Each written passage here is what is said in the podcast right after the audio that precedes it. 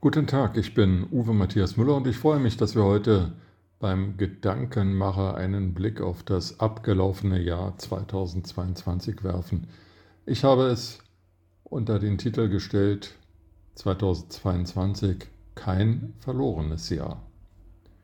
Viele Bürger sind unzufrieden mit dem abgelaufenen Jahr, dabei hat es uns viel gebracht und dafür sollten wir dankbar sein. Das Jahr hatte es in sich. Bürgerkrieg in Kasachstan und Mali, Unruhen im Iran und in China, Sturmfluten in Australien, Monsterblizzards in den USA, Krieg in der Ukraine, Inflation und Energiekrise. Die Queen ist gestorben, Gorbatschow auch. Dazu die offizielle Verkündung des Endes der Coronavirus-Pandemie und Hansis Jungs sind ganz früh und ohne Binde aus der WM, aus dem WM-Turnier in Katar geflogen.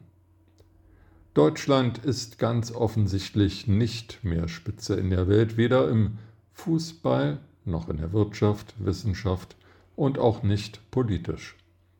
Der Bundeskanzler verkündet, er sei führungsstark, sonst hört man von ihm nichts. Er sagt nichts, tut nichts und erinnern kann er sich auch nicht, siehe Wirecard und Cum-Ex. Die Ampelregierung streitet und moralisiert. Dabei merkt sie nicht, wie sich immer mehr Bürger von ihr, schlimmer noch, von der Politik generell und, das ist verheerend, von der Demokratie als Gesellschaftsform abwenden.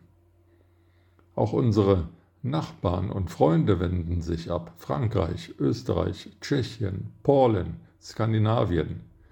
Nie war das Ansehen Deutschlands in der Welt seit dem Zweiten Weltkrieg so schlecht wie derzeit.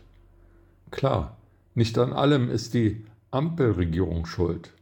Bundeskanzlerin Merkel hat in 16 Jahren Regierungszeit vor allem zwei Dinge angehäuft. Schulden und Fehler.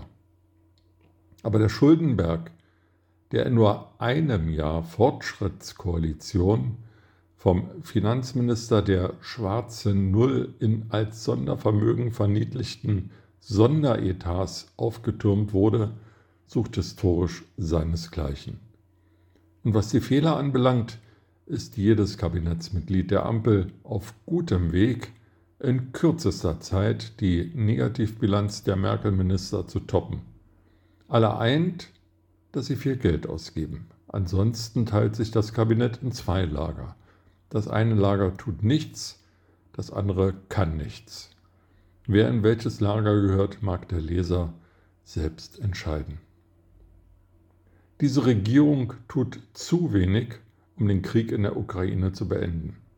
Weder gibt sie genügend Militärhilfe an die Ukraine, damit diese die Russen besiegen kann, noch entwickelt sie wirksame diplomatische Initiativen, um den russischen Aggressor zu isolieren.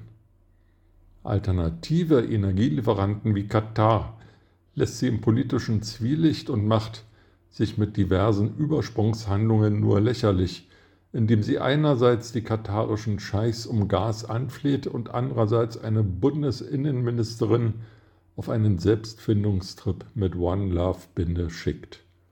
Das ist entweder dumm oder naiv.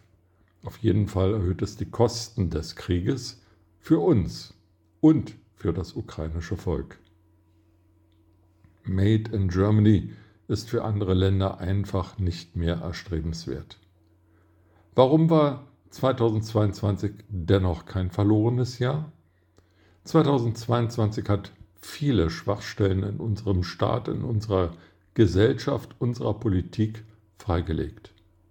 Ich bin mir sicher, viele Bürger hatten Ende 2021 nicht den Hauch einer Ahnung, wie es uns nach 16 Merkel-Regierungen, 16 Jahren Merkel-Regierung und 12 Jahren GroKo wirklich geht. Das hat sich geändert. Und das ist gut so. Jetzt wissen wir, wo wir stehen. Jetzt können wir beginnen, Quittungen auszustellen und an Änderungen und Reformen zu arbeiten. Zeit wird's.